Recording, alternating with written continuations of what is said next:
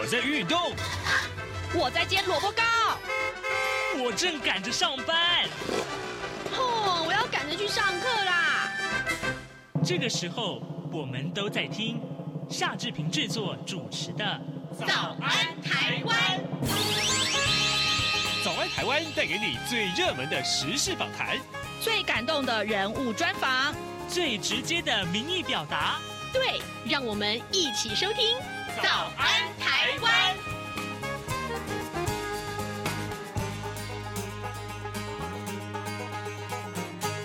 早安台湾，我是夏志平。今天是二零二三年的八月四号，星期五。哇，好快啊！这个礼拜放了一天的台风假啊。哎，这个今天又是礼拜五了。呃，在今天的早安现场这个单元里面，志平要为您邀请到呃资深媒体人，同时也是《泰报》。呃的这个主任记者啊郭鸿章，我们请鸿章呢在节目中跟大家一块来聊一聊最近这一段时间以来我们看到的哦很多的二零二四总统大选的一些相关的观察，还有呢国内的政情啊，特别是军事消息，我们也会为您来关注。好，在跟红章呃这个一块聊这些话题之前呢，志平有一点点的时间来跟大家说一说各平面媒体上面的重要讯息啊。首先，我们看到台风，呃，昨天放了台风假，那今天呢，各平面媒体都有相关的消息啊。联合报的头版上面告诉我们，卡努台风袭台啊，又造成了四个人死亡，一个人失踪啊，然后呢，有两万户的停电。但呢，从今天开始啊，这个中南部要防豪大雨。呃，特别是这个嘉义的这个高雄山区，还有这个绿岛兰屿啊，都停班停课了。那我们还是要告诉大家，做好防台的准备，好不好？呃，虽然台北市今天整个已经大概没有什么大的风雨啊，但是呢，但是呢，我相信呢，后面来的这个引台风引进了西南气流，那造成这些好大雨会值得大家一块来重视。特别是我们也看到大陆地区有很多的这个呃。暴雨啊，还有就是可能是之前台风造成的一些影响，我们也特别要呃呼吁大家做好防台的准备。那另外，《联合报》头版头啊上面告诉我们，医疗的争议啊必须要先调解啊，医预法明年就要上路了。我们来看看这个内文是怎么回事啊？呃，医疗事故预防及争议处理法明年元旦就要上路。那卫福部公布了施行细则跟八项子法草案啊，未来医疗争议。事件发生之后呢，呃，将会有医病关怀机制啊，呃，必须要先透过调解，调解不成才能够提告。卫福部的部长薛瑞元他说呢，长呃这个期待啊，医疗呃医预法啊上路之后呢，可以促进医病的关系。医改会则表示呢，呃，此法的内容对于医疗体系保障仍然高于病人或者是家属，而且呢，预期啊这个呃预告期啊预告期只有三十天。天恐怕会让新法上路之后出现一些隐忧，呃，这个话题我们稍后有空再来讨论。呃，这是联合报为您关注的话题。另外呢，自由时报，自由时报上面呃谈到的是这个呃鼓励检举黑枪啊，那么奖金最高要增加六倍。我们来看看它的内文，为了揪出啊这个呃持枪的恶煞啊，那么并且加强维护社会的治安，内政部的警政署提高了枪炮弹药检举奖金，那么其中呢，非制式枪检举奖金啊，增加三到六倍啊，那么每一支是呃呃一万两千元。另外，将制式手枪检举奖金提高到六万元。至于啊，制造枪械工厂检举奖金修正为一这个查获呃枪炮数，还有就是改造工具分级。要来给奖，最高是五十万。好，这是自由时报为您关注的话题。另外，《中国时报》呃，其实《中国时报》今天关注这个话题啊，在其他各平面媒体也都放在很显著的版面。两个礼拜以内，军国军的这个营区啊，又爆炸四伤啊，这是屏东的中科院九鹏基地啊，这个呃，因为余料的销毁而酿出了意外，有一人命危。呃呃，这个消息也实在是值得大家重视啊。这个我我们讲这个一般营区外面之的这个工业安全。问题是值得大家呃重视的。那当然，呃，这个很重要的这个营区里面的安全也是如此啊。另外，《中国时报》上面呢，呃，也跟您关注的是裴洛西他说法啊，就是裴发表访台一周年的声明，美国前这个众议院的议长裴洛西他说，美国跟台湾是站在一起的，这是放在今天的《中国时报》上面的头版。好，呃，现在时间是早晨的七点零五分二十五秒，我们先进一段广告啊，广告过后马上要跟洪章一块来聊新闻喽。台北二零二三第三十九届亚洲国际邮展将于二零二三年八月十一日至十五日在台北世界贸易中心展览一馆 A 区盛大展出。本次邮展主题为“方寸世界，任君遨游”。现场除展出国内外各类珍贵邮票及来自世界各国特色摊位外，每日并有导览活动、艺文表演、邮票设计师签名会、舞台秀及集邮 DIY 体验营等活动，充满趣味及热闹氛围，是今年夏天大小朋友不可错过的游乐盛会。早安。台湾，你正吃着什么样的早餐？吐司加火腿蛋，咬一口，然后收听中央广播电台。早安现场。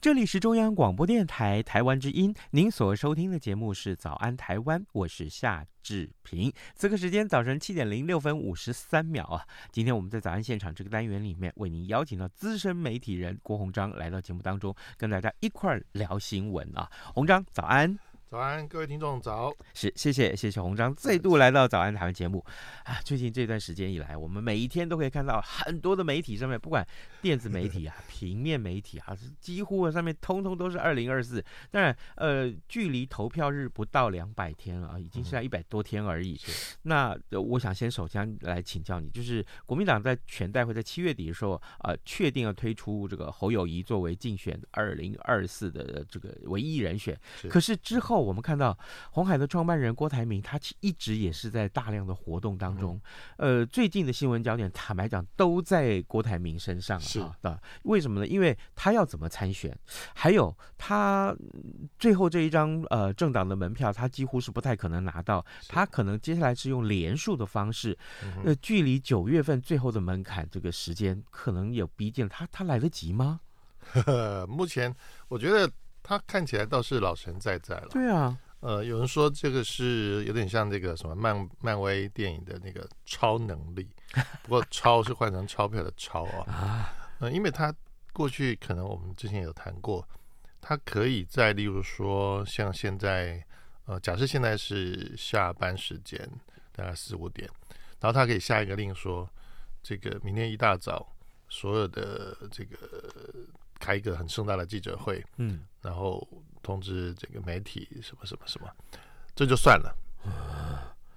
还是有公关公司肯接，嗯，因为鸿海是这个大企业嘛，嗯，你如果跟他这个往来久了，应该是不错的啊，是。是不错的客户，嗯，但他可能例如说到了半夜十二点，嗯，全部大翻盘。啊？为什么？叫你去改，改东改西，然后你就会发现说。甚至有些，例如说要做实体的东西出来的，嗯，布旗啊，对，这个背板啊，背板，对，大改，全改，然后甚至这个找这个大图输出的都找不到，这最后可能会找到了啊、哦，嗯嗯嗯，但是屡试不爽，都成功了，都改了，嗯，都长出来了，就是东西都生出来了，这这这这让郭董就更觉得有信心，他的他觉得他带的是战斗部队，嗯，随时可以特种兵，可以使命必达。呃，不管是攻山头、抢滩头，嗯嗯嗯，还是这个上上太空，是。航向无垠的宇宙，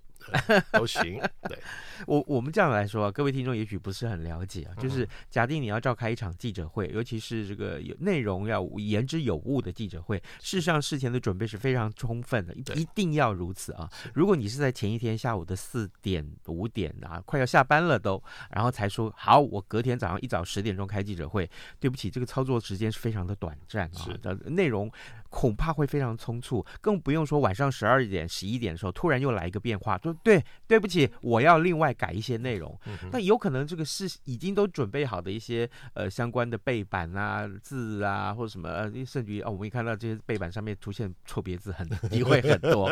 那这样子的情况，那这个显见是不是？这个政策的形成，就是整个你的这个要公布的内容也好，或者是你整个要传递的核心的价值，其实会不会都显得太匆忙了？呃，无独有偶，前两天才又发生这个事情，就是他去访问美国。嗯、对，那当然大家很关注到，例如说你是打棒球、喜欢棒球运动的，你就注意到他去找了这个台湾旅美的棒球职业棒球员，叫这这个这个。张张先生，嗯嗯嗯嗯，那 哦，这个很红哦，号称国防部长，是是是，但是但是呃，也被讲说呃怎么样怎么样，但是其实另外一场接下来才是更厉害的，嗯、就是说他自己跟这个写这个很著名的《世界是平的》这本书的汤姆斯·弗里曼，嗯嗯，去互动，嗯，不好意思，那也谈到说他跟弗里曼分享他的所谓《金门和平宣言》，嗯哼。然后他见完之后，在脸书上发了这个他跟作者弗里曼的合照。嗯，那可是没过几个小时就已经消失了。啊？怎么会这样子？那呃，资深的这个民进党大佬，就是以前的这个他们政策政策会的执行长林卓水，也就是经常在为民进党做很多的论述、政治论述的重大论述的这个这个呃大佬，他就说看起来。呃，这个文为什么会消失呢？这个图文都消失了啊。嗯嗯嗯。郭台铭可能是提了这个看法，但是弗里曼并没有什么美言。嗯。所以他可能急着急切去达到一些事情，是就有点像老外经常讲说 “been there, done that”，就是说我我到了那个地方，我也做了那件事情，可是好像就是走过场。嗯。或者是说。呃，你觉得这样子的表现不用太实质的内容就可以吸引到选民的关注？嗯嗯，这个当然是注意到呃吸引力是是有吸引到注意力是，但注意力不代表最后的投票行为。嗯，这是所有研究选举人都知道的啊。哦是洪昭，你提到的这个郭台铭访美啊，但是最近这个坦白讲了，呃，之前我记得上个月你来这个上节目的时候，我们就曾经问你，我问过这个相关的话题，为什么这些总统大选的这个呃呃候选人都要去一趟美国啊，或者出国去访？这是第一个问题。第二个，我我们必须公平了哈，这个讲到访美这件事情，那赖清德这个月啊要去这个中美洲访问，啊又要过境美国，可是前一阵子啊，他也有一个。失言风波，我必须这样讲啊，对，也是受到大家的这个瞩目，是就是进白宫这三个字。来，我请教你，这个呃，这些个我们看到的访美这些事情，你怎么去看待？或访呃，像侯友谊现在又到日本去访问，你怎么去看待这些事情？我觉得以这个国际关系来看，现实主义还是现在最主流的啊，也就是说影响力最大的一个一个呃面向一个看法。那当然，强国来讲去。呃，履行他在现实主义方面的政策来处理国际的国跟国的关系的时候，尤其对一个在呃国际舞台上并没有办法被定义为所谓的主权国家，但是实质上它又是个主权国家的中华民国台湾，嗯、那我们被对待的反而比较尴尬。嗯，美国不尴尬，美国他只要国务院发言人讲讲这个。最多白宫发言人讲讲就解释过去了嘛，嗯嗯，他可以说一个中国政策没有改变，是，他可以讲一万遍，但事实上是不同的意思。哦，哎，但对我们这个可能有点尴尬地位的，呃，美国可能把我们视为准盟邦，但是准盟邦这个是没有没有真正实质的地位的啊、哦。嗯，我说真的，就说也许我们的外交官在美国派驻的时候。可以受到某个程度的礼遇，嗯，可是你不能声称你是外交官的礼遇。嗯哼，也就是说，呃，对方有认知，可是不会这么说。嗯哼，那这种可以言说，不可以明知，就是说用一个正式的名称去称他的，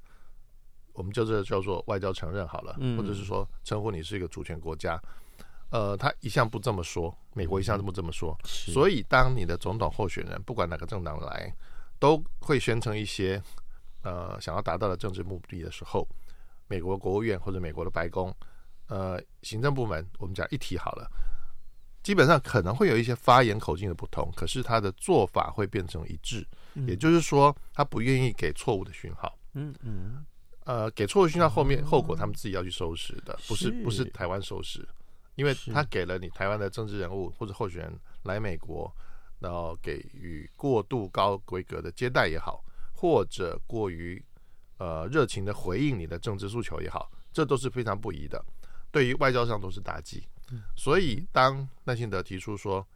呃，走进白宫，甚至他在别的场合又说，呃，当台湾的总统走进白宫，他的政治呃使命跟任务就达成了。那就回应到他过去讲的，他是务实的台独工作者这件事情。嗯，那这是他最近一直在解释，从他还没有完成初选，就是啊、呃，应该说还没有获得证照，嗯，呃，基本上没有进行这样的初选，但是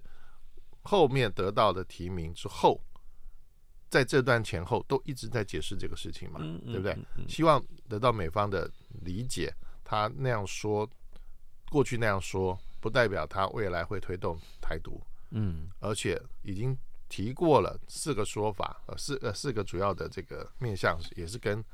这个两岸政策上面的这个重点，也是跟蔡英文总统的几乎是一样的啊。就说只有在 wording 用字遣词上有一些不同，嗯，但它的实质的意识是完全一样的。那一说再说可能还不够，但是自己又说出这个。走进白宫，所以可能也增加了变数。也就是说，你可能要再重新又去解释，告诉美国的行政部门，嗯，我并没有要寻求过去那个政治目标。嗯，而且我说的走进白宫这个政治目标可能只是个口号，而且是只是象征性的口号。嗯，但要你要更解释的更清楚的时候，就会觉得你在打自己的脸。给美国人看，所以又不能公开说，又不能呃说得到更用力，嗯，因为马上会被呃应该说，如果美方的不管是 AIT 也好，或者是行政体系的人也好，有任何的中间有任何人把传话传出来，或者是把它甚至加工传出来。这对蔡丹尼德会是大伤，嗯，我觉得这个才是最危险的部分，而不是，并不是说他说的这个台湾总统走进白宫是什么大不了的事情。嗯，事实上说难听一点，你就算走进去，你也不能做什么。嗯，但是那个象征的意义太大了，对，所以才会造成，例如说中共的强烈的抗议。嗯，光是他说就已经强烈抗议了，并不要说如果真的走进去哦，那当然可能就是很大的这个。呃，武力的这个威胁会会直接到门口来都有可能啊、哦。嗯，那这个是我们大家都不乐见的。但是目前看起来，赖清德副总统他并没有真的要去做这件事情。对。而尤其是在这次过境的安排的时候，大家得特别强调，他就在纽约，嗯嗯，然后回程是旧金山。是。那基本上虽然纽约是东岸，但是纽约其实华府还是蛮远的了哈。是是是，是没有那么近。并不像这个传言中的言之凿凿说，不只是在这个这个华盛顿，还特别讲的是阿灵顿那个地方，嗯嗯 嗯，就是阿灵顿那个那个其实是一个是一个小的市啊，是那个区也好或者市也好，那那就是很精确了。但是可能也是懂这个行的人，就是懂外交圈的，尤其在派出过华府的，就会知道说讲的阿灵顿的意义在哪里啊。是，毕毕竟阿灵顿虽然不是白宫的正正正。的这个地址，但是它旁边就是五角大厦，是，那可能就有它的意义在。是的，呃，我我相信啊，呃，各位听众，今天呃，我们为您邀请到资深媒体人，同时也是《泰报》的主任记者呃郭鸿章，我们请鸿章在节目中跟大家聊政治啊这个话这些话题。二零二四的这个总统大选，我相信是大家目前最热门的一些，每天都看到的相当多的新闻。呃，刚刚鸿章告诉我们一点非常重要，各位也许啊，各你你身为选民，你会因因为报纸上所披露的这些个话题啊，或者是对政治人物的候选人人们的这个脏癖来决定你投票的意向，但千万不要忘记啊，这个这些个可能只是一部分。我必须先提醒你啊，很多重要的这这个呃投票的一些决定啊，意向的决定，可能还是要回归到政策上面的讨论。如果你可以很清楚的去呃。呃，这个面对这些政呃呃候选人所提出来的政策，你有这个很好的辨别的能力啊，呃，怎么样去？它可能实施吗？可能实现吗？啊，这个很重要，这些很重要。当然，其他的这些个政治话题，我们也一定会为大家来探讨。特别是啊，我们看到这么多的候选人访问美国也好，访问日本也好，呃，当然都一定会有很重要的解析。我们刚刚。聊到了赖清德，聊到了这个呃呃郭台铭、嗯、，OK，哎，那侯友谊也去日本了。刚刚你也带到一点点。那这个柯文哲呢？柯文哲最近好像这个他风波很多啊，一下说这个太监说是 啊，又有一下开演唱会什么点点点。这你怎么去看待柯文哲这段时间的竞选？我觉得有时候就是说，嗯，出来混总有一天要还的啊、哦。例如说他他去修理，为了他办演唱会。不成，嗯，那去修理这个场地方。那他不要忘记了，虽然他当过八年的台北市长，可是那个那个演唱会的场所并不是他私人家的，嗯啊。再来是票价问题，嗯，再来还有就是说跟着这个呃，应该说这个网红啊，肌肉肌肉型男网红 跟这个这个前时代力量主席跟他们一起的串联。虽然造成好像一些这个风潮哦，嗯，但事实上它反映在这个知识度上，事实上是不好的，嗯，也就是说没有成长，反而还有倒扣，嗯，那当然不同民调有不同的解读，有的有的民调它有成长，但是并没有一个长势，应该说长期上升的趋势，目前它是并并并没有，嗯，但是呃不是说小觑它的这个后市，而是说它现在目前。所被攻击也好，或被挑起来的，都是包含他的这个 integrity 的问题，也就是一致性的问题。嗯，我们不要说诚信哦，嗯，因为有时候只是前面说什么，后面说什么。但是如果一个要掌握国家大政，尤其台湾是一个处在一个非常关键敏感的一个时刻的时候，你的言行是无可捉摸好了，嗯，而且是好像是前后不一，看心情，可以这么说吗？甚至是说看心情，我们还说不一而已啊，不二不三不四，就是你根本无从去没有脉络，没有无从用脉络或者说前面的呃行为去预测他后面的行为。我可以这样说吗？就是我们要判定一个政治人物的言行，其实我们会用同样的标准。我所谓的同样标准是先前用什么标准，之后要用什么标准。我们这个标准必须一致。是，嗯，因为这也是柯文哲跟他的支持者最喜欢骂的双标，双重标准。那他们天天双重、三重、四重标准都在做，都这么做，甚至他会去发动网军来协助他去圆某些的话，嗯，也就是失言，嗯哼，一直在圆，是，然后甚至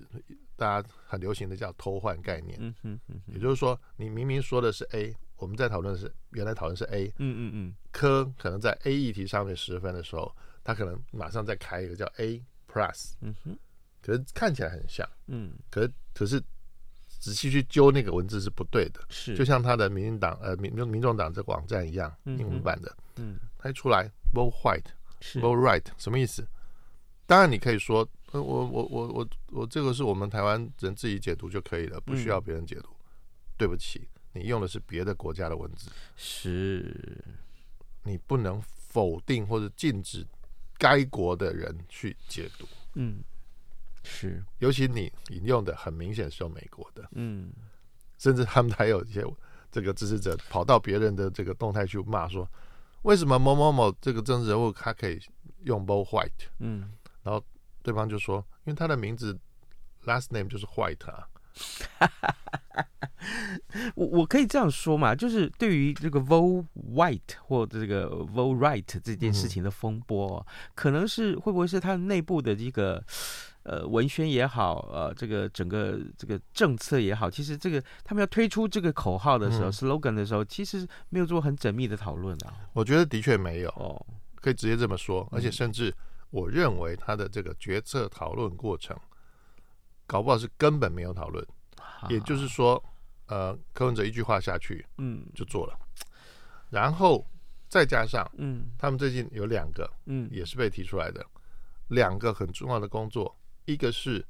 看起来是要接待跟负责对日本的这个呃国际关系的这个专员，是，结果他的时薪他是用时薪制，时薪只有两百块，这个念过日文的知 都知道。日本日文的 N one 的这个检定是非常难的，嗯、是。他还说要求这个资格要 N one N N one 过关的，N1 过关，然后时薪只有两百块。那我我不如在麦当劳干久一点，我就超过两百了嘛，对不对？嗯，资深的麦当劳的服务员，我还不要说主管，是就超过两百了。好，呃，各位听众，我们现在时间是早晨七点二十五分二十六秒了啊。我们今天邀请到的是资深媒体人郭鸿章，来到节目中跟大家一块聊政治新闻。呃，鸿章很有另外一个很专长的领域是在军事啊。我们刚刚聊的通通都是政治，我们现在来看看军事。呃，汉光演习才刚刚结束，但是今天的这个平面媒体上面同时啊，呃报呃报道这个。九鹏与与与这个营区里面昨天的这个呃烧伤案啊爆炸案，那呃我我想请教你怎么去看待这这么多的这个？当然汉光演习是一个可以评论的，是还有就是营区里面的这个安全问题，安全问题，对对。我觉得嗯，应该说没有一个地方能够保证不有不会有意外事件，嗯，但怎么去面对的态度，也就是说预防的态度跟处理的态度，处理的态度是说。你你不要去遮遮掩掩，你你做错什么，赶快再去改进。那我觉得责任就自己承担，嗯，自自己是主观或或者是任内的事情，你也不要回避。因为如果不是你是源头不是你，就算你是现在的主观，当然要负一定的责任。但是我觉得你去如果是积极去面对的话，我觉得呃上面都看得到，嗯，会给你一个公平的待遇，嗯，然后再来，如果只是为了应付舆论都不用。我觉得不用，因为舆论来讲，说在很快就过了，过了以后也没有实质的意义，因为毕竟不是自己的小孩，不是自己的家人的话，很多人只是看热闹，他也提不出真正的建言，也就是说建设性的建议、改进建议。好，回过头来来讲，如果是汉光演习的话，嗯，怎么会让你的？这个要进行攻坚的人躲在玻璃透明玻璃后面呢？我认为这就是这张照片影响很大，这就是执行的主观自己的问题嘛。嗯，负责训练的主观的问题，或者或者他叫做，例如说叫做参谋长或者参谋官。呃，你在你在你有没有看过他们预言？一定有。嗯，那预言的时候为什么没有发现这个问题？嗯，表示你只沉浸在自己的想法里面，你可能可能，例如说你在别的地方。在你们自己军方的训练场，或者是跟外面借的场所，不是台北车站做预演的时候，练习的时候都很理所当然，因为可能那个挡墙就是一个墙，哦，不论是用木板去去搭的，因为可能训练场地可能要做变化，嗯，所以可能会有木板会移动跟变化组装，是，但是绝对是个实体的，没有错。可是你不能有这个惯性，就认为我在一个墙后面，不论它的材质，不论它是否透明，透明度。就在那边做掩蔽，那其实是非常非常危险，非常危险，根本不可能有人在那边掩蔽。那如果你去解释说啊，因为那个时候呃一楼大厅已经被控制了，我这个预备队只是在那边 stand by，嗯，那也不对，他也不应该在那边 stand by，因为搞不好下一秒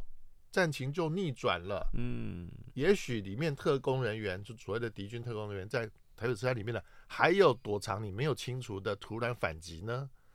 那可能你在大厅呢也被歼灭，然后你的预备队同样被歼灭，因为在那边根本挡不住子弹嘛，而且大家都看得到你，你躲都来不及躲。我觉得这个可能是本来是一个好意，想要实战化很好，可是实战化你要想到合理性、逻辑，这是一个基本的逻辑。所以我觉得不要只是为了演而演啊。呃，其实国外的媒体也有特别提到说，他们当然是引述学者的批评，呃，表演成分、军事表演成分。不要那么多，嗯嗯，而是甚至你可以应该在演习的想定只想定大的项目跟方向，其他都让演习的指挥官或者统裁官下达你意想不到或者没有在计划里面的状态状况或者 scenario 就是情境，嗯，给现场的官兵以及他的这个领导干部好临临机应变，哎，这才能够真正叫实战化。好的，呃，各位听众，今天早上志平为您邀请到资深的媒体人，呃，郭鸿章来到节目中一块来聊政治啊，我们聊到了这个二零二四，也聊到军事。今天我们非常谢谢鸿章跟大家的分享，同时呢，我们也谢谢各位听众的收听，邀请大家仍然是可以上到官网或者是 Podcast 收听，呃，早安台湾，也跟大家说拜拜喽，谢谢，拜拜。